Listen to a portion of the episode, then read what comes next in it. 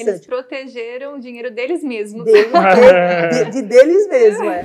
Então, 10% para o Ronaldo Fenômeno é uma, um grande valor. E as dívidas antes do casamento é a mesma coisa dos bens antes mesma de casamento. Coisa, mesma coisa. Não se comunica. Não se comunica, porque não é em benefício da família. Olá pessoal, sejam muito bem-vindos ao podcast Os Noivos, o podcast que te ajuda a realizar o seu casamento com praticidade, segurança e agora na base da lei. É, dentro da lei. Estou aqui, eu, Guilherme Calegari, com a minha noiva. Como é que tá? Tô bem, você? Tá bem, Aline Federici. E hoje vamos falar do quê? Hoje o assunto é sério, hein? Noivo tá suando frio já. Hoje a gente vai uh. falar de casamento pra valer, casamento na lei. Vamos falar de casamento civil, casamento com efeito civil, que até pouco tempo eu nem sabia que tinha diferença, união estável, tipos de regimes de casamento. Vamos aí, tem dúvida é, esse episódio é o que eu tive mais dúvidas para escrever ali o roteiro. Não sei se é, todas as noivas, os noivos, né, tem tantas dúvidas e foi o que eu encontrei menos material quando eu estava pesquisando. Então eu acho que vale a pena aí para casar já sabendo de tudo. Talvez um dos podcasts mais importantes que a gente já gravou Sim. e muito importante também para você fazer o seu casamento e não ter problema depois, que a gente Sim. sabe que e também um adendo, né? Muita gente negligencia esse assunto, né? Vamos casar, vamos casar. Ah, isso aí é só burocracia, né? O casamento civil, assina lá o papel uhum. e não tem essa conversa ou esse conhecimento Exatamente. sobre os tipos de regime, sobre o casamento e não fala sobre isso. E começar uma vida assim, né? Uhum. Com duas pessoas que vêm de criações diferentes, realidades diferentes, né? Lidam de forma diferente com dinheiro, com essas questões. Ouvi hoje que é uma arte. É. ter esse relacionamento. Pois é, então essa conversa antes do casamento, ela é bem importante. Eu acho que a gente tem que ficar atento e casar conhecendo, né? Sabendo do, o, as escolhas que a gente está fazendo. Exatamente. E para falar desse assunto muito importante, temos aqui Selma Valente, experiência, com bastante experiência na área civil, civil e de família, advogada, é, com 26 anos no ramo e mais de 500 processos já solucionados ou participados. Seja bem-vinda, bem Selma. Obrigada, obrigada uhum. pelo convite, primeiramente. E me sinto até honrada em estar aqui, trazer um pouquinho do meu conhecimento, né? Um pouquinho do que eu puder ajudar aí nessas questões de dúvidas e que são realmente bastante importantes. Uhum. Falar sobre isso e esclarecer, porque com certeza a grande maioria tem dúvida e muitos ignoram né, essas dúvidas. Sim, falar é só burocracia, vamos é. deixar para depois a gente ver. É. Mas o depois geralmente né, pode vir numa situação que você não está tão bem. É, assim. Fica mais grave, né? É. Então é sempre bom prevenir, né? Selma, conta um pouquinho da sua experiência, como que você começou na, na área, o que, que você já fez, como é que foi essa trajetória? É, então, eu sou formada há 26 anos, né? Uhum. E na faculdade a gente pensa em ir para o direito penal, o hum. direito criminal, que é ah, é um dos mesmo? mais bonitos, é verdade. Mas depois, na prática, a gente vê que a coisa não é tão bonita quanto a teoria. E aí eu parti aí para a esfera civil, é, dentro da esfera civil, tá? A área de família é um ramo bem gostoso, uhum. é um ramo que a gente lida com patrimônio, com, com casamento e lida com divórcio, com as partes um pouco não, né, mais, mais tristes, necessárias, mais né? necessárias, que é. faz parte da vida também, né? Uhum. E, e aí nós partimos aí para o direito civil, eu dou assessoria empresarial também, né? uhum. né? E, inclusive, eu sou advogada do Buffet Caligari já há 15 anos, um né? tempinho, né? De experiência. É, já. e, e o civil me encantou, realmente. Então, além do civil, a gente atua no trabalhista, no previdenciário, mas o direito civil, a gente tem bastante experiência, como você te disse aí, com mais de 500 processos. Nossa e orientações jurídicas entre Só esses na área processos. da família, isso. Na área da família, é. Uhum. Hum, Acaba legal. fazendo bastante coisa, né? A partir é. do, do, direito tem diversas é. áreas a, é, a fazer. Ramifica muito, né? É uma correria danada. É. E explica um pouquinho para o pessoal qual é a diferença de casamento civil e casamento com efeito civil. E união estável, né? Ah, Também união. tem estável. O casamento civil e o casamento religioso com efeito civil é a praticidade, hum. né? No casamento civil, depois que corre as proclamas, que está tudo certo, o, os noivos, o casal tem que ir até um cartório e casar no cartório. Quando ele é feito com um religioso com efeito civil, o Estado outorga para um, uma igreja com CNPJ muito importante, não é qualquer instituição, né? Uhum. A instituição religiosa ela tem, que, ela tem que ter uma, ela tem que ser constituída, tem que ser uma empresa com CNPJ. O padre ou pastor que vai realizar esse casamento tem que ter um curso que chama é, ministro de religioso para ele ser habilitado para fazer esse casamento civil com efeito religioso. Uhum. Então, é, é na hora da cerimônia do, do civil, é registrada uma ata. Essa ata, depois, os, os noivos vão assinar, reconhecer firma, eles vão levar o cartório para isso ser homologado, habilitado no cartório. E aí sim vai gerar a certidão de, de casamento. Então é a praticidade de fazer tudo num, momento só. Um dia só, fica com a data do, da celebração. Né? É. A certidão sai com a data. E a união estável tem diferença para o casamento então, civil? A união estável não tem diferença nenhuma. Hoje a lei, já, já com a Constituição Federal de 88, desde 1988, a união estável foi equiparada ao casamento com todos os direitos e obrigações. Então não há nada que diferencie. É, a única diferença é que é o regime de casamento. Quando é união estável, automaticamente ele vai, ele vai reger ser regido esse matrimônio pelo regime de comunhão parcial de bens. Hum. Então, é, automático essa, esse regime. É, e é interessante que o, o casal que está vivendo em união estável não vai simplesmente morar junto. É uma união estável? É uma união estável. Mas o importante é que ele registre uma escritura de união estável perante o cartório, para dar mais formalidade para aquele relacionamento que isso vai evitar um monte de problema, problema patrimonial e problema na, na questão dos benefícios previdenciários, que é pensão por morte, é, na questão é, de divisão de bens. Então, é, existe um erro muito grande entre os casais imaginarem: bom, eu tenho um patrimônio considerável, então não quero casar, vou só morar junto para não dar rolo com uhum. meu cônjuge lá no futuro. Lê do engano aí é que vai surgir os problemas, o, problema vai ser bem maior. Então é melhor que isso seja feito. Se é união estável, que seja feita como escritura de união estável e pode-se fazer um pacto antinupcial nessa união estável. Hum. Evita problema depois. Hum, legal. Então a gente entrou um pouquinho aí, vamos falar dos tipos de regimes de bens né, do casamento. Quais são os tipos aí? Fala um pouquinho é, de cada Hoje um. nós temos com o evento do novo Código Civil é, surgiu um quarto regime. Então, hoje nós temos quatro regimes de, de casamento. Nós temos o mais comum, que é o comunhão parcial de bens, comunhão universal de bens, separação total de bens e participação nos aquestos. Então, esses quatro regimes é, que, que vai reger o tipo de como será a partilha e administração de patrimônio. Então hoje nós temos esses quatro regimes. Hum. E como que, qual a diferença entre eles na questão da partilha do patrimônio se um dia, né, os, o casal viesse se separar? Bom, é, na comunhão parcial de bens, tudo que cada cônjuge tem antes do início da relação matrimonial pertence a cada um deles.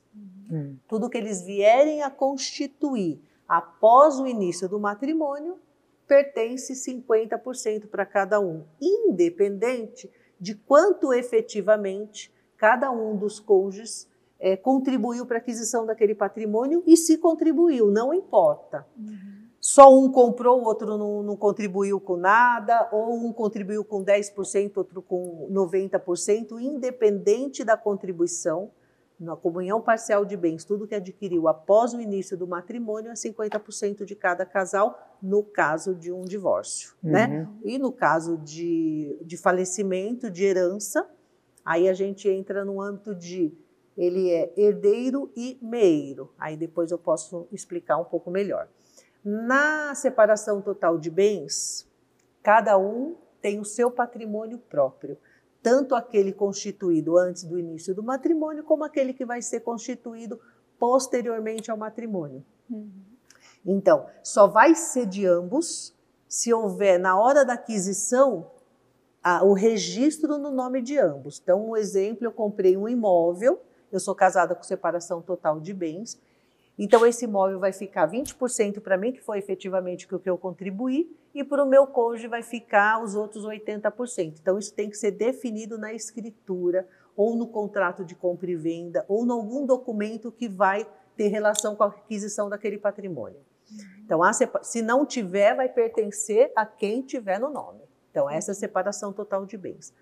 A comunhão universal de bens é tudo é nosso. Tudo que você tinha antes e tudo que nós passamos a ter agora é de todos. Então, tudo é de todos. Então, é comunhão universal. Então, universal. herança se comunica. Se esse cônjuge recebeu uma herança na comunhão universal, a herança vai ser do outro cônjuge também, na sua também. proporção de 50%. Se ele recebeu uma herança na separação total de bens ou na comunhão parcial, não se comunica, porque é uma expectativa de direito que nasceu lá no, no dia que ele nasceu, essa expectativa. Então, como o que, que é parcial de bens? Não é após a constância do casamento, a expectativa de direito não nasceu quando essa criança veio ao mundo, então não se comunica. Doação não se comunica, herança não se comunica, apenas no comunhão universal de bens. E na participação do, dos aquestos é assim: se confunde um pouco, é um regime que não é muito usado, hum. ele, é, hum. Ele é bem confuso, até para o poder, poder judiciário. Ele fez uma misturinha aí entre comunhão parcial e separação total. Hum. Então, ele, é, em suma, o que, que ele quer dizer? Olha, é, no, na constância do matrimônio eu adquiri um bem e eu vou provar qual foi a minha participação nesse bem, mesmo que esse bem não esteja em meu nome. Então ele vai se confundir um pouco nessa questão como uma, uma hum. comunhão parcial de bens. É, e a gente mal ouve falar sobre isso, acho é, que não tem muitos é, casos. Ele é, né? é, é, muito, muito raro. Ele tá, ele entrou no Código Civil novo, mas ele é em desuso ele mesmo. Não pegou, como a gente não fala, pegou. é uma lei não, que não pegou. Aqui no Brasil tem isso, né? A lei pega, a lei não pega. É. é, e você falando assim, para mim, parece assim, quando o casal começa a vida jovem, os dois vão começar a construir patrimônio, não tem um patrimônio relevante, ou nem tem patrimônio ainda, até me parece mais justo e é o mais comum ser o regime a comunhão parcial de bens. Exatamente. Mas você como advogada, tem alguns casos, inclusive para separação, para comunhão parcial de bens ou para separação total de bens, como em alguns casos que você aconselha a se pensar melhor e não escolher esse regime automático que a gente fala? Exatamente. O que acontece? Não existe um regime bom ou um regime ruim. Existe o um regime certo para o casal certo. Uhum. Essa é a grande diferença. Então, cada caso vai ter que ser avaliado. Num caso como você colocou, nesse exemplo, o casal é, vem de famílias humildes, não tem expectativa de herança, não tem, não tem patrimônio, e vão começar a constituir uma vida juntos, o melhor é parcial de bens. Porque começar já separando algo que nem existe, me parece que é uma união boa entre esse casal. Hum.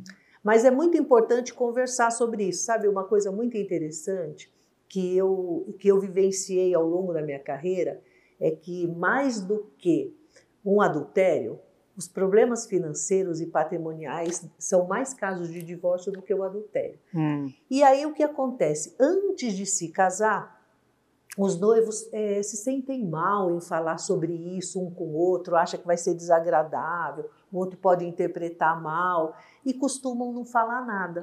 Já está pensando em separar, nem casou. Muito essa frase, nem casou, já está pensando já tá, em é, separar. Mas não é assim, porque você já resolve um problema que fatalmente ele vai vir uhum. no futuro. É. Só que você vai resolver não como problema, você vai trazer ali já uma dinâmica para aquele casamento para não haver dúvidas e, e deixar não mais claro, né? Também. Mais claro. É, não haver questionamento, expectativas, né? Porque é, frustradas. Eu, isso, ah, mas eu pensei que você ia considerar isso, isso, isso, porque a minha criação, né? To, é, tudo era dividido, tudo era igual. E o outro pensa, não, eu pensei que você ia entender que isso. Então, assim, não dá pra gente imaginar o que o outro pensa. É, não é melhor conversar e exatamente. saber de fato o que é. cada um pensa e, chegar num acordo no momento que você está bem. Porque quando você vai casar, supõe que vocês estão se amando. Claro. Tudo é alegria, né? E Não. quando vocês vão, se acontecer um divórcio, não vai ser se amando. Não, não. Então, talvez a conversa, o diálogo já vai estar comprometido, né? Exatamente.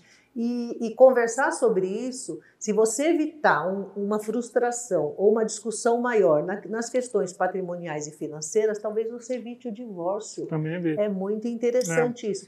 Então, eu vou... É melhor conversar e não precisar do que precisar e não ter conversado. Exatamente.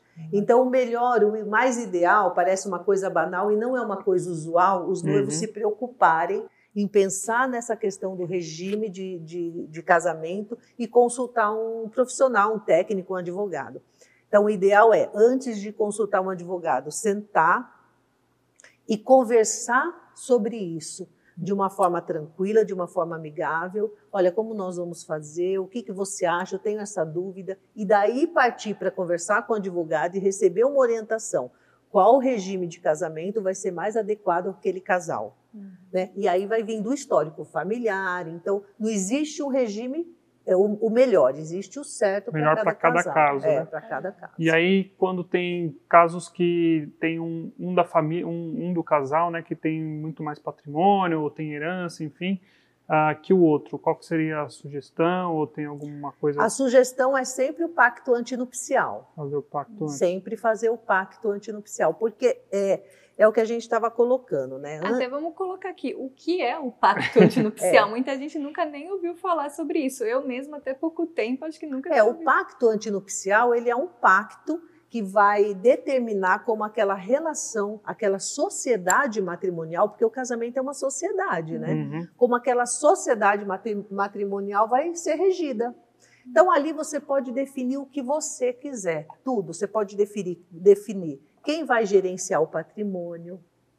Então você pode definir, olha, eu estou entrando neste casamento, eu, eu, já, eu já venho com um patrimônio X. Então, embora eu não queira me casar com a separação total, eu vou me casar com, a com comunhão parcial, por exemplo, mas eu quero deixar bem definido que esse patrimônio que eu já entro, que já é meu antes de entrar no, no casamento, é, não vai se comunicar nem no caso do meu óbito, porque eu já vou definir os meus herdeiros. Hum. E ali você pode definir tudo: quem vai gerenciar o patrimônio, se é o casal em conjunto, se é cada um, quem vai se responsabilizar pelos investimentos, pelas dívidas do casamento, do matrimônio, né, a dívida que vai surgir é, até comportamento, o comportamento do casal, como nós vamos nos, compor, nos comportar. Se houver adultério, você pode pedir multa, você pode pedir indenização. Então, é nada mais que um contrato, é um pacto firmado entre esse casal e eles podem pôr o que eles quiserem. Existem dois, é, dois regimes que exigem esse pacto, que é a separação total de bens. Uhum e a participação nos aquestos. Esse, esses dois regimes exigem o pacto. Comunhão parcial não e comunhão universal não. Mas a gente sempre sugere que, principalmente na comunhão universal, que vai envolver todo o patrimônio familiar, e aí a gente está dizendo patrimônio dos pais, dos avós, que vai chegar como herança, então é muito importante o pacto. O pacto vai evitar um monte de problema, um monte de discussão e pode até assegurar a parte que não teria direito. Olha, você não teria direito a X do meu patrimônio que eu tenho antes, mas no caso da minha morte ou de um divórcio, eu te garanto para te dar uma segurança financeira X. Também pode. Não é só retirar, mas pode também conceder direitos. Hum, que legal. E não é só no, na parte financeira, que você falou também de comportamento. É... Até você contou uma história bem legal, diferente para gente. Diferente, né? né? Que era eu tive um caso aí de, de um casal homoafetivo, eles vieram da Austrália e eles vieram no Brasil, se casaram oficialmente e fizeram um pacto antinupcial com relação a um dinheiro que eles tinham, eles depositaram numa determinada conta e aquele dinheiro só seria usado para viagem com os dois. Muito interessante, um caso bem, para mim foi único, inovador. e era obrigada a viajar uma vez por ano. E se não fosse, tinha multa. Não podia se negar. Foi muito interessante. Se via que eles queriam viver a vida. Né? Então, esse dinheiro, se você tiver dívida, você não vai usar para pagar a dívida, nem eu. Não vamos adquirir patrimônio, esse dinheiro é para viagem, o patrimônio cultural. Muito interessante. Eles protegeram o dinheiro deles mesmos. De, de, de deles mesmos, é. E queriam conhecer, né? Eles eram viajantes, né? Eles se conheceram em outro país, moravam na, na Austrália, mas não eram australianos um era brasileiro, o outro eu não me lembro a nacionalidade. Então eles também vieram, é, é uma cultura diferente, né? Uhum. Eles já uhum. vieram com isso embutido. Pô, mas imagina você cansa de, de, viajar uma hora. É, uma vez por ano. É. Pelo é, menos uma vez por ano. Ah, se você achar que você vai cansar, já vou colocar isso no pacto também. E o que acontece muito em pacto antinupcial com os artistas é no caso do adultério. Principalmente esses de Hollywood. Pode, olhar, pode observar. É uhum. muito comum. Se fulano me trair, a indenização é de tantos milhões de dólares. Hum. Nossa. Tiver, porque expõe a, a, a imagem. imagem. expõe a imagem. imagem. É. É. Então o pacto é livre, totalmente livre, ilimitado. Só que ele tem que ser feito, claro, dentro da lei. Você não pode exigir do outro ou firmar um, alguma coisa no pacto, alguma cláusula que a lei que a, que a lei não ampare, algo ilegal, Nisso aí não vai ter amparo legal, mas claro que é, isso já é mais difícil de acontecer. E esse pacto, ele precisa ter um advogado para fazer esse com pacto? Com certeza, com certeza.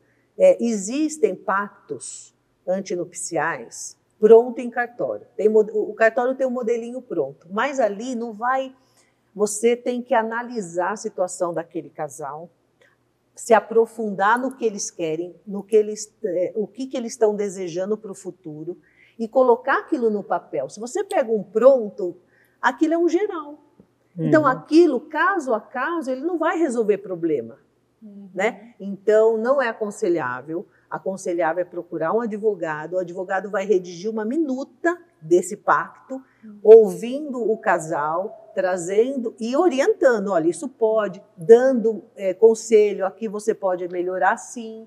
Ele vai redigir uma minuta aí vai levar a termo no cartório. Até porque o advogado também tem experiência de casos que também acabaram fazendo, né? O, o juiz dá uma causa dessa maneira, da outra, isso também influencia, não só Sim. aquilo que está no, no, padrão lá, né? Exatamente. porque se eles não tiverem esse aconselhamento, eles vão chegar num cartório de notas, né? Que a gente já viu. É, de notas de perante notas. o tabelionato. Isso antes de dar entrada no cartório civil do casamento. É. Né? Primeiro você vai fazer esse pacto no caso desses dois regimes que são obrigatórios, que é o separação total de bens e comunhão universal de bens. Então, você vai lá e faz. Se você chegou lá e você, ah, tô vindo aqui por burocracia, eu quero casar no separação total de bens, me falaram que eu preciso desse pacto, eu vim aqui. É. Aí ele vai pegar esse modelinho pronto, você vai pegar esse modelo e aí levar pro, pro cartório para dar para dar entrada no, é, civil. no civil.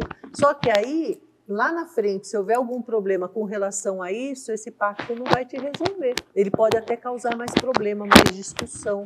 Então tem que fazer um é, que atenda a necessidade daquele casal realmente, as expectativas, o que, que eles esperam de, do futuro, como eles querem gerir o casamento, o patrimônio familiar. E esse pacto, ele tem prazo para ficar pronto para depois da entrada no cartório civil? Sim, o ideal é que ele seja feito dentro do prazo das proclamas, para quando vier o casamento civil, ele já está pronto. O que, que é o prazo das Explica, é. explica, um, explica um é, pouco que é as onde proclamas. vai as proclamas é onde vai juntar a documentação do, dos noivos, que vai fazer uma pesquisa, eles vão fazer uma declaração que nunca foram casados ou que não tem nenhum impedimento para o casamento, vai ser, vai ser colocado num edital para ver se, se não tem bigamia ali, não tem algum casamento é, vigente que vai impedir aquele matrimônio que nem aparece nas novelas. Se tem alguém aqui, tem alguma coisa contra que fale agora se cale para sempre, é exatamente isso, só que é lá no cartório. É. e ninguém nem vai ver isso daí. E mas... aí, para o cartório fazer tudo isso, normalmente são 60 dias. 60. Então já faz o pacto, já deixa lá para o cartório trazer a termo, para o cartório homologar e registrar, para que saia tudo junto para o dia do casamento. Mas no cartório de notas ele precisa de 60 dias para fazer? Não, não no cartório não. de notas sai no dia. no cartório de notas sai no, sai dia. no dia. Aí ele já leva para o cartório de registro civil, porque aquilo vai ficar junto com a documentação para o ah, casamento ah, tá. civil. E aí no cartório civil que eu tenho que dar entrada com uma certa antecedência do dia que eu vou querer é, casar mesmo, é. da data do que eu estava marcada. Ele, porque eles vão analisar a documentação, se está tudo certo, se realmente é válida. Se, se não é uma fraude, se, se o documento está tem, tem, tá em vigor. Então, um tempinho sempre é bom. Ah, legal. E é, no cartório tem uma taxa para fazer tanto esse pacto quanto o casamento civil? É, são mesmo, Olha, já inclui a eu taxa? Eu não, não faço ideia. Essa parte de entendi. taxa eu não sei. Não sei de, mas deve ter um. O cartório. O cartório. Tá... E assim, é, os cartórios são tabelados, né? uhum. né? É, mas com certeza tem um custo, né? Porque o Sim. cartório não vai fazer nada sem com custo. Com certeza. É.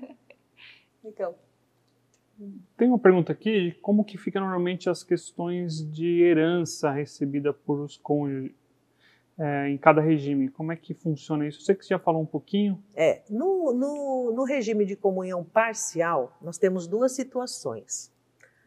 O cônjuge sobrevivente, ele já é meeiro, né? Hum. Ele já tem direito à metade do patrimônio, certo? Então, todo aquele patrimônio que foi constituído após o início do casamento, metade já é dele.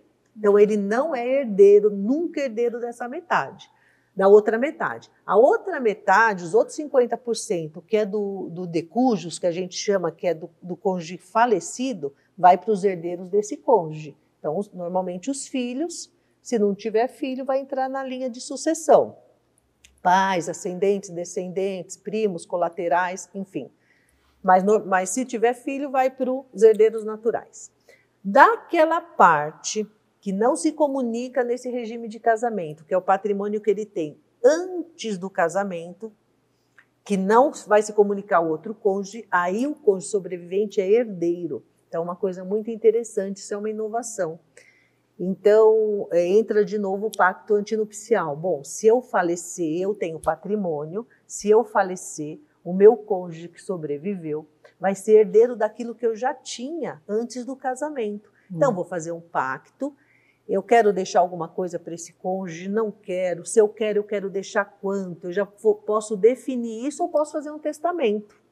Hum. No testamento também eu posso definir, olha, no caso de óbito, o que eu já tinha antes do início do matrimônio, tanto eu posso deixar para esse meu cônjuge, ou não vou deixar nada para ele, vou deixar só para os meus herdeiros naturais, enfim, ele pode dispor desse valor. E desse... se ele não colocar nada. O cônjuge sobrevivente é, herdeiro, ele, ele, entra em concorrência com os herdeiros. Então, ele é herdeiro junto com os, de, com os herdeiros naturais. Então, um exemplo: ah, ele tem dois filhos. Vamos pôr três para fazer continha redonda. Ele tem três filhos. Eu sou o cônjuge sobrevivente. Somos em quatro herdeiros, 25% para cada um. Uhum. Então ele concorre com os herdeiros. Por quê? Porque é regime de comunhão parcial. Então ele só concorre com os herdeiros do patrimônio que ele tinha antes do início da relação matrimonial. Uhum. Na comunhão universal, tudo é de todos, então ele, ele nunca vai ser herdeiro. O cônjuge sobrevivente sempre vai ser meeiro, porque tudo ele tem metade. Então a outra metade vai ser dos herdeiros. E no questão de benefícios, né? Se é, depende do regime, muda se eu tenho direito à pensão? Não, não muda não, nada. Pelo não. falecimento do cônjuge? Não, não muda nada. Independente do regime de casamento, tem um casamento válido, estava convivendo, que essa é uma outra questão interessante. Não basta estar casado, tem que estar morando com o, o cônjuge que faleceu para hum. ter direito à pensão por morte. Hum. Pode até estar tá casado 50 anos. Na hora, na, na, na, por ocasião do óbito, esse casal estava separado há um mês, a parte que sobreviveu não tem direito à pensão por morte, mas o regime de casamento não influencia em nada no benefício previdenciário.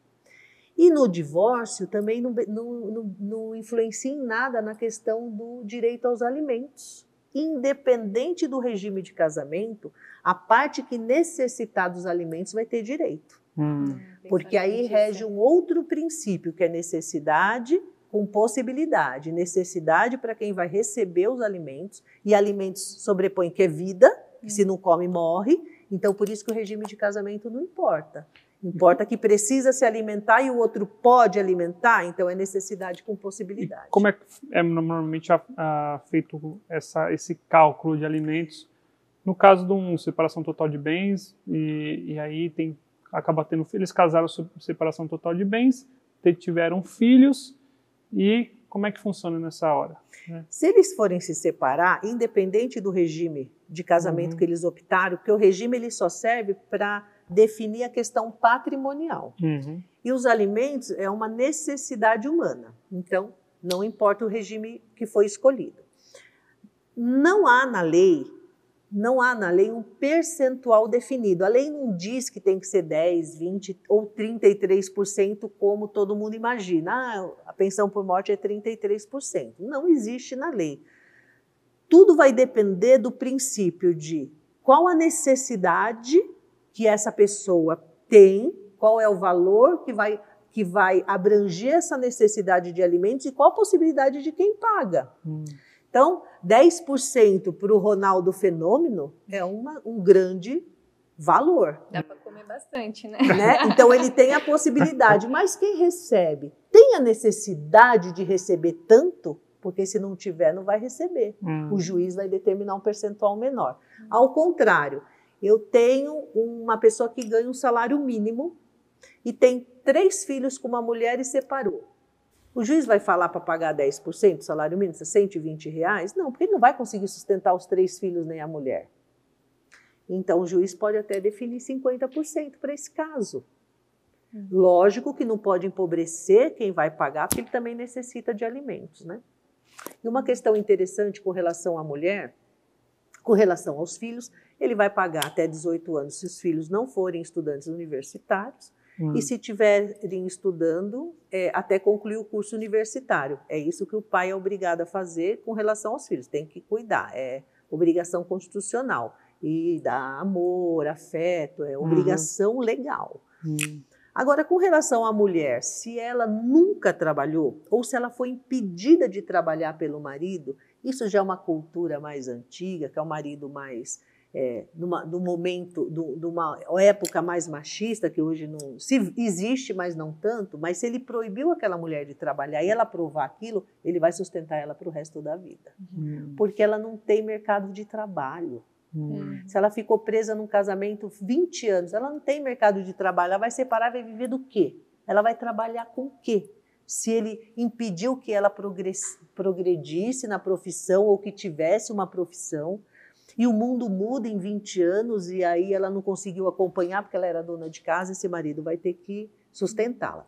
Agora, se ela está desempregada e eles se separam, ele vai sustentar por um período que existe uma média de um ano até que ela consiga se recolocar no mercado de trabalho, desde que ela seja saudável, desde que ela não tenha nenhuma doença que a impeça ela vai ter que se recolocar no mercado de trabalho. Então, esse marido não vai ter que sustentar o resto da vida. E vice-versa também, né? Porque ocorre o mesmo com. Também quando a mulher, mulher, tem a capacidade financeira maior que o homem, dela ter que pagar. Hoje os direitos são iguais. São iguais. Ah. São e iguais. no caso, se você casa num tipo, num tipo de regime e depois você quer alterar, é possível? É possível. Mas é difícil. É, é difícil. É possível para conseguir alterar esse regime, tem que haver um devido processo legal, então tem que entrar com uma ação judicial e quem vai autorizar, quem vai dar a ordem para que esse regime seja alterado é o juiz, através de uma sentença declaratória. Só que precisa haver é, motivos relevantes para isso, tem que apresentar para esse juiz quais são os motivos reais que quer mudar e o juiz vai autorizar. Aí vai se vai homologar, essa decisão é homologada no registro civil, vai alterar lá o, a certidão de casamento. E a gente estava falando um pouco da pensão, de um, né, se depender do outro, sustentar. E no caso de dívidas? No caso de divórcio, as dívidas também. também. A dívida é, é, assim, a dívida ela foi revertida em benefício da família. Hum. Como que essa dívida foi adquirida? Por isso que o pacto antinupcial é muito importante. Se eu tenho lá no pacto que quem eu vou gerir os negócios e eu sou responsável pelas dívidas. Se eu fiz um mau gerenciamento e lá no divórcio eu tenho dívidas, a responsabilidade é de quem está no pacto. Olha. né? Então, olha, é uma discussão que a gente vai evitar lá no Poder Judiciário. Aí eu não tenho pacto. E esse casal está cheio de dívida. Ah, comprou um sítio parcelado, tem um outro apartamento financiado. Como vai fazer? O casal é responsável pela dívida, porque reverteu em benefício da família, é da família. Então pode se vender, quitar a dívida, o que sobrar é repartido entre esse casal. E, e as dívidas antes do casamento é a mesma coisa dos bens antes mesma de casamento. Coisa, mesma coisa. Não se comunica. Não se comunica, porque não é em benefício da família. Hum.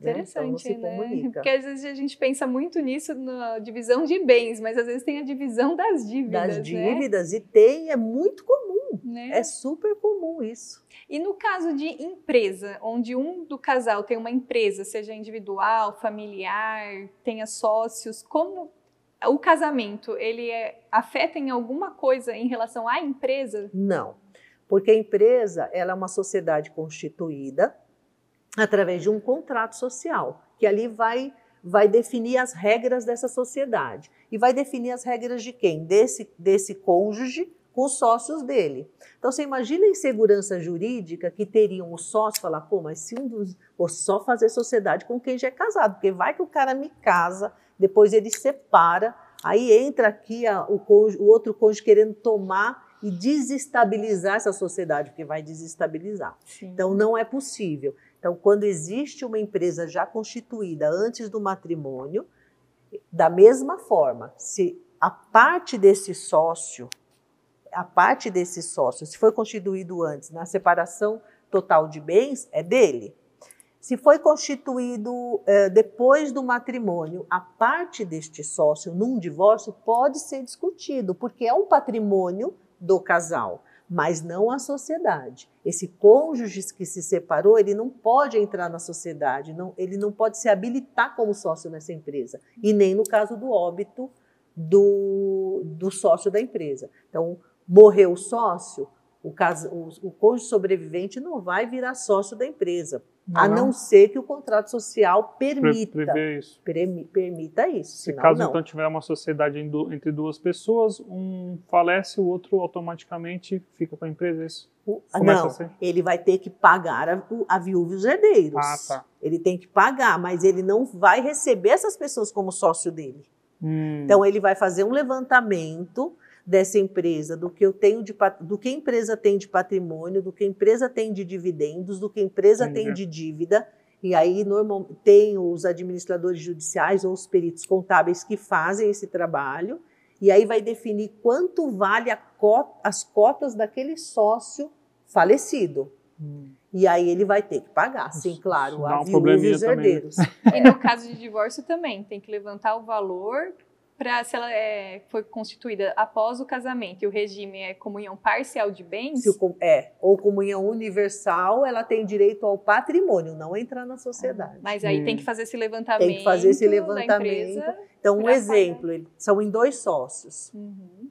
Ele fez esse levantamento e descobriu que a empresa tem lá um patrimônio de 100 mil reais.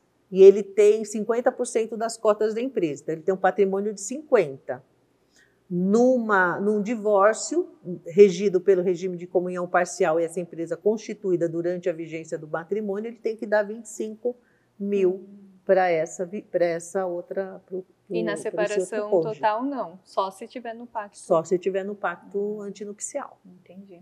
Porque não se comunica os patrimônios, né? E para os noivos, então, que querem um auxílio uh, do advogado, né, para fazer um, um pacto Antinupcial. Antinupcial. Quanto, quanto seria aí mais ou menos aí? Então, é, tem é, tabela, né? Tem, tem a tabela da OAB, né? Eu até uhum. anotei aqui o que a da tabela da OAB diz, mas é assim, é, é bem complexo. Por quê? Nesse pacto, é, deixa eu ver, deixa eu ver onde que eu anotei. Vai depender muito do que o casal espera se ele tem patrimônio, se ele não tem, a complexidade desse trabalho. Hum. Então a gente vai partir aí de 3 mil reais, que, que é esse pacto. No primeiro momento, nossa, que caro, né? Não, não é caro, porque vai evitar tanto problema e tanto gasto financeiro futuro, no futuro né? que ele é barato. Normalmente, separação, quando tem que entrar no, no juiz e tal, é caro. Fica uma porcentagem para além do advogado, né? Para o Estado também, né? Sim, para é... entrar numa ação judicial de, de, um divórcio litigioso, por exemplo, onde há partilha de bens, uhum. o valor qual, da causa. Qual que é a diferença litigioso? E...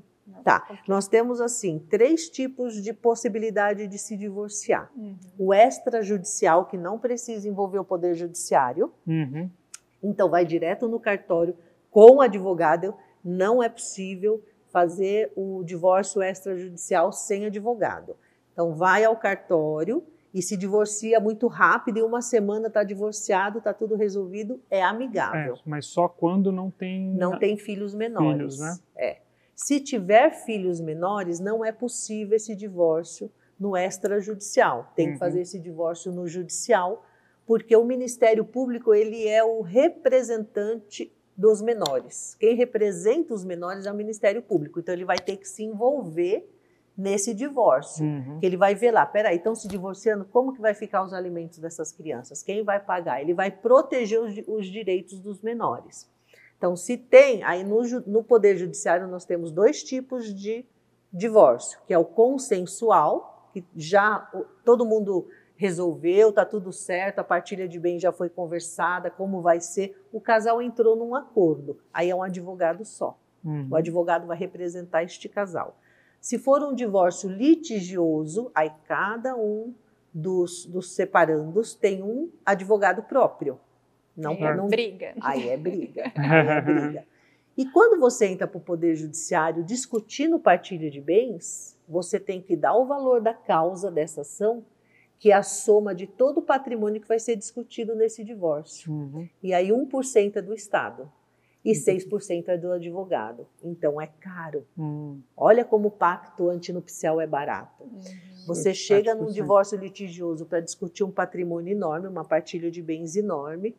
Tudo que o advogado conseguir para a parte que ele representa, além dos honorários iniciais, ele tem 6%. Até, ele pode cobrar até 6% do valor venal desse patrimônio. É, se você vê hoje um apartamento né, em São Paulo, vamos supor aí, 100, 200 mil, 6% já, já é um valor mai, é, maior do que o pacto lá do Exatamente. é. né? E naquele tipo de divórcio que você não tem filhos menores, que você pode fazer amigável no cartório, o custo é menor. É menor, mas tem custo. Tem custo. Tem todos os custos do cartório, as, as taxas do cartório e os honorários do advogado. Mas, mas é bem mais barato. Ah. Tanto os honorários uhum. é mais barato, como as taxas do cartório é mais barato que as custas processuais. Ou seja, se tudo já tiver acordado, é lógico que aqui a gente está fazendo um podcast Os Noivos, para quem vai casar é. e não está pensando em separar.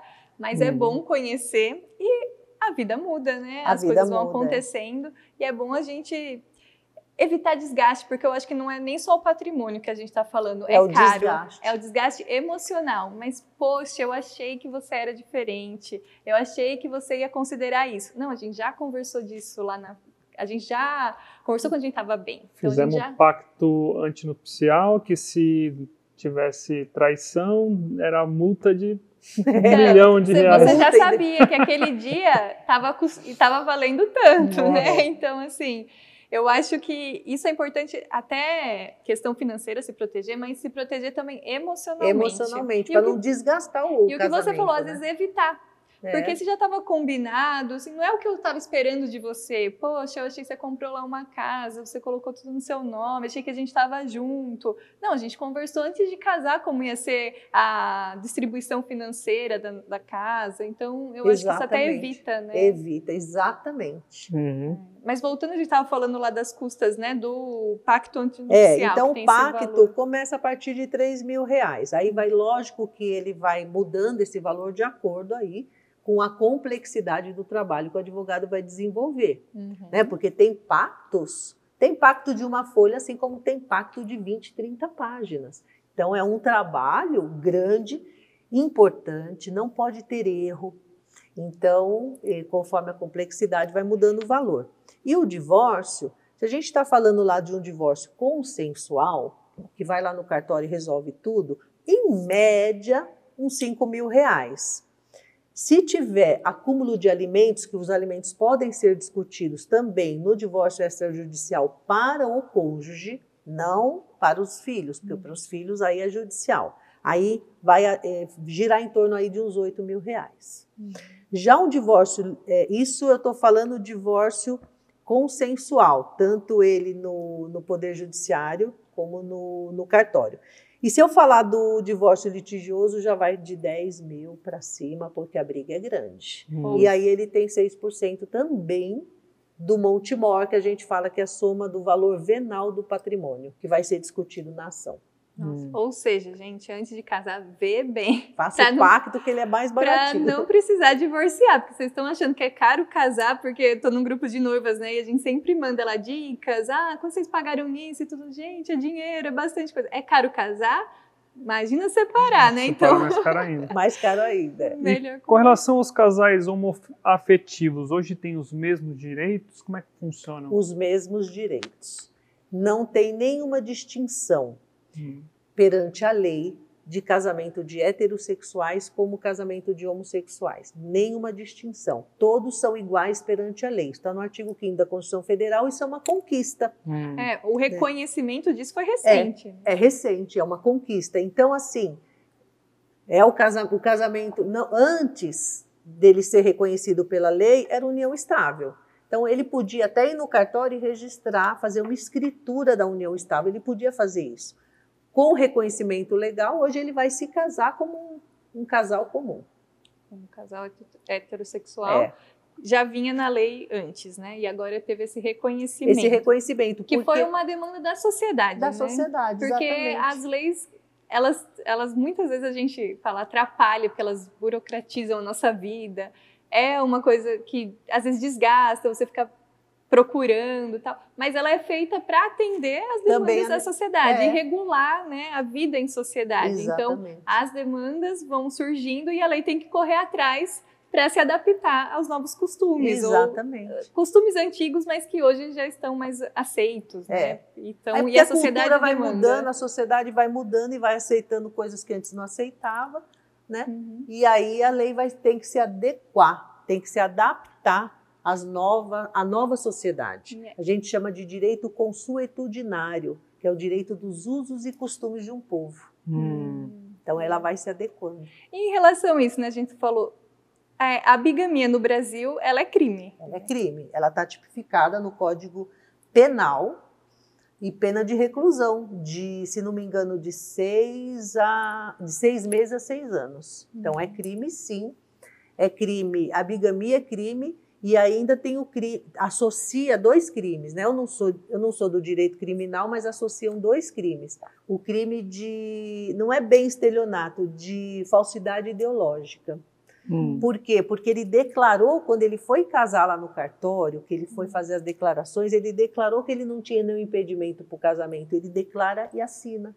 E se ele tinha, ali é uma falsidade ideológica. Então nós temos um acúmulo de crime. Hum. Nós temos é, dois crimes. Porque a gente não sabe como a sociedade vai se comportar. Ou... A gente já viu casos de um casamento entre três pessoas, mas entre elas, as três cientes e de acordo sobre o casamento. Pode acontecer, mas não, não tem amparo legal. Então não é perante a lei. Hum, né? É, uma celebração, é uma celebração dessa união, é. mas aí os direitos não, não têm direito a nada que a gente não, falou aqui. Não, porque a lei não dá amparo. Hum. Teve até uma época que também traição era crime, né? Sim, o adultério no antigo Código adultério. Civil, que é de 1916, uhum. e, era uma, e só foi alterado em 2005. Uhum. Então a gente ficou aí, ó, de 2016 até 2005, vivendo embaixo do manto de um código super ultrapassado, super machista. Hum. Nesse código, a mulher hum. não tinha nem direito a voto, para vocês terem uma ideia. Nossa. E o adultério Ela era tinha que crime. ter autorização do marido, não era? Para votar, para tirar carta de motorista. Exatamente. Absurdo. Então, mas assim. Mas era crime para homem e para mulher, Para homem e para mulher. O adultério era crime. Crime, crime mesmo. Levava reclusão, tudo? Com pena de reclusão, perda de, de patrimônio. Hum. Como o abandono de lar, né? O abandono de lar também era crime. E hoje, é, o abandono de lar perde o patrimônio, hoje não perde mais, só perde o, o, a guarda dos filhos, caso quem abandonou o lar não levou as crianças, porque se levou, não perde o patrimônio. Hum. E antes, se abandonasse o lar, e a gente falava que era sair na calada da noite, quer dizer, o outro não pode saber que aquele está indo comprar cigarro e sumiu, hum. aí dá abandono de lar, perdi o direito ao patrimônio. E da mesma maneira que o adultério era crime. Aí com o advento do novo Código e assim, mas estava em desuso já, já não, já não com, com não isso. tinha mais espaço não, nas cadeias. Com isso que é usos e costumes de um povo, embora não, tinha, é, embora não tinha sido revogado, na prática já não era mais caracterizado como crime. Aí veio o Código Civil 2005 e definitivamente acabou com a discussão. Não é crime. Hum. E aí tem alguma coisa que você acha que hoje está sendo muito discutida, que não está na lei e que é um costume da sociedade? Você é justamente que... o casamento é, é, de mais de mais pessoas. Mais pessoas. É hum. É uma coisa que a gente vive, como a gente estava falando, né, numa sociedade assim, o nosso país ele é bem cristão. A religião ela influencia muito nos ditames da, da política, das alterações das leis. Nós temos as bancadas dos evangélicos e tal. Então é muito difícil. Existe uma resistência muito grande, mas é uma discussão que está aí. Assim como o aborto, essa discussão do, do casamento, que não que é diferente da bigamia. Hum. A bigamia é quando você constitui um matrimônio, aí você vai constituir uma outra família Sem e muitas saber, vezes né? essa família não sabe. É diferente uhum. de casar de, um, de, de, uma família constituída de três, uhum. por exemplo. Isso não é bigamia e isso é uma tendência. Uhum. E aí com, começa primeiro pela, pelo costume, e aí vai trazendo E aí a lei pra... é obrigada a ser adequada. Ser adequada. E tem aquela questão também é, do sobrenome, né? Há muita tradição, uhum. sempre a mulher é, receber o sobrenome do, do marido. Homem, né? É. E hoje como é que funciona isso e quais as mudanças? Hoje é mais, é mais flexível. Uhum. A mulher pode optar para agregar ao nome dela o sobrenome do marido, tirar todo o sobrenome dela, ficar só com o do marido, pode optar ficar só com o dela e vice-versa também. O marido pode optar agregar o sobrenome da esposa ou não agregar, ou agregar parte dele, e pode ser no meio, não precisa ser mais no final. Hum. Isso veio acabar com aquelas questões que existiam antigamente, que se o casal não teve um filho homem, o sobrenome da família não ia perpetuar. Hum, é. Então isso acabou, porque a mulher ela pode agregar o nome do marido, o marido pode agregar o nome da mulher e o filho pode agregar só o nome do marido ou só o nome da mulher. É. Isso é recente, né? Porque eu, quando criança, é chegou eu ouvia isso. Não, você que vai levar o sobrenome é. do seu pai, né? Então, é bom, isso vai, vai caindo, né? É. E eu, eu, fui tirar a cidadania e dar uma briga danada, porque aí os pais se separaram, aí tiraram o nome, aí você tem que ir lá tirar todos os documentos, né? Aliás, é. vamos falar sobre isso, né? Como não é mais obrigado a mudar o nome, se a gente casar e não mudar o nome, continuo com o meu, Aline Frederici, ele com o dele, a gente é obrigado a mudar algum documento? Não. não Só porque... por causa do Estado Civil de Não, não, pra... não, nenhum. Hum. Agora, se agregar o nome, sim, aí tem que mudar todos: RG, CPF, carteira de motorista, porque vai aumentar o nome, né? O nome vai mudar. E se não fizer isso, é falsidade ideológica, porque hum. você vai se apresentar com um nome que não é mais teu. Hum. hum. Então não tem assim um prazo, um protocolo, mas é obrigação sua ir atrás disso. E fazer a documentação nova. Falando de casamento prático, uma dica aí, se é. você quer evitar trabalho. É que assim, tem as duas questões, né? Tem essa burocrática que já ajuda bastante, né? Você não ter que trocar RG, CPF, mas também tem o caso que muitas pessoas, até no grupo de noivos, assim, a gente conversa, surge bastante esse tema, é você criar o um nome da família. Sim. Em muitos casos, o homem coloca o da mulher e o da mulher coloca o homem e os filhos têm os dois porque aí fica o sobrenome da nova hum. família, né? Mas tem isso, na casa é. dela, ela, ela queria os dois sobrenomes, ela tem um só. É, eu aí... sou traumatizada com isso. Essa questão do nome foi muito engraçada até. porque assim, o meu irmão, eu tenho um irmão, né, homem, e uma irmã menina. Só que o dela é nome composto, é Ana Elisa Frederici. E do meu irmão, ele tem o sobrenome da minha mãe. E eu sou só Aline Frederici. Eu assim, só tenho dois nomes. E a vida inteira eu queria, por que, que eu não tenho Marques? Por que, que eu não tenho o sobrenome é, da minha mãe? Mas... E segundo a minha mãe, era porque o meu pai falava que depois eu ia ter o sobrenome do marido, né? Eu e minha irmã. Ia então, ficar grande. Ia ficar grande. É. E o menino não, então ele colocou é. o do menino. E eu sempre fui, falei, não, um dia eu vou mudar, é. vou colocar o nome. E agora eu vou casar. Mas eu decidi também não colocar o do Guilherme por duas coisas. Um, pela burocracia. Nossa, só pensar em ter que mudar todos os documentos, eu já não quero. Que não e o gostou segundo, do Martins. Não gostou. É. Não, mas eu também você poderia pôr o Calegário, que é o sobrenome da mãe, eu tenho, Pode, posso Pode. porque escolher. você tem o calegário, não tem? Tem. Tem. Então Tem pode. calegário. Você pode escolher um, Não. outro, E- os dois, todos. Pode. Só que é aí a questão hoje. é qual? A minha cunhada também chama Aline. A gente tem o mesmo nome. E aí ter 12 o mesmo ligado? sobrenome Ah, já é uma é verdade. confusão. Ter só Aline, mas qual Aline? Aline irmã, Aline É. mulher, Aline nora, Aline Martins, os filha. dois eram Martins. Aí Não. falar o sobrenome, em- chega encomenda, né? De qual Aline que é. Então, É, não, muita confusão. bem mais é complicado. é. Então eu vou carregar pro resto da minha vida esse meu nome curto aí. É, e assim, eu acho que também, a- a- se for ter filhos, os filhos podem ter os dois sobrenomes. Isso Pode, não- pode, não pode ter os né? dois sobrenomes. né? E é muito comum, assim, quando tem um sobrenome forte, conhecido, aí um dos cônjuges querer agregar. Então, eu tenho lá Diniz, Uhum. é, Scarpa, Tem a questão do, do pessoal, os famosos. os famosos. enfim. Aí, eu- aí o outro cônjuge querer agregar, querer usar aquele sobrenome também para ter aí, um- se impulsionar né, na carreira ou nas redes sociais, Uhum. enfim. E aí, num divórcio, ela pode, essa outra pessoa pode optar em não tirar o nome que ela optou em ter durante o casamento, e se ela não deu razões para envergonhar esse nome, o- a, a outra parte não pode exigir que Uhum. retire. Que é uma cláusula que pode estar no, no pacto anti Também pode anti- estar constando nupcial, no né? pacto, é. Muito legal. Muito bom, né? Muitas dúvidas que eu acho que eu nunca tinha ouvido em lugar nenhum, né? É. Então, muitas in- novas informações. Onde que o pessoal pode te encontrar, Selma? Bom, eu tenho, meu escritório fica aqui em Santana, na Zona Uhum. Norte. Uhum. De É, São Paulo, é importante aqui falar de São é- Paulo, É. é, na Zona Norte de São Paulo. E para quem é de fora de São Paulo, a gente faz atendimento online, a gente faz pelo Zoom, Uhum. né? Faz, faz é, audiências online, assim como faz consultas online. Então, nada impede que a gente atue fora do estado, como a gente atua muito. Uhum. E nós temos o site, que é www.camposealvesadvocacia.com.br.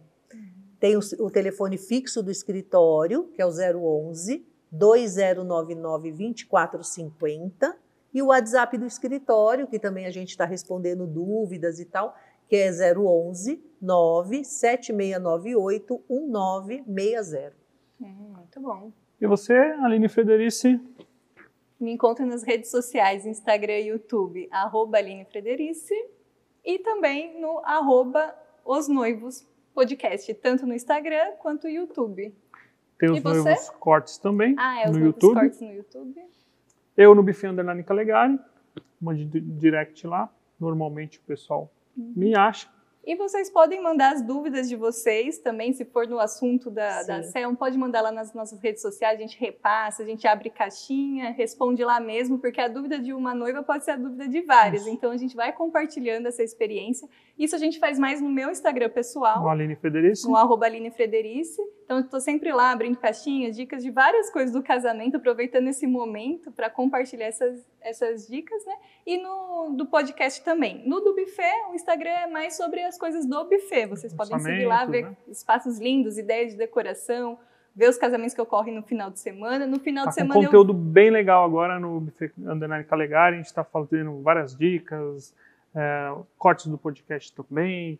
Tá tendo lá uns carrosséis bem estilizados agora, tá com É. um design legal. Nos Então, vale a pena conferir. finais de semana a gente vem aqui e mostra os eventos que estão acontecendo. Então, geralmente na sexta, na quinta a gente abre caixinha. O que vocês querem ver esse final de semana? Que vocês estão com dúvida? Aí o pessoal fala: ah, mostra as lembrancinhas, mostra o vestido da noiva, o buquê. Então a gente vem aqui e mostra os casamentos, que geralmente a gente tem uns cinco, sete casamentos no final de semana, específico das dúvidas.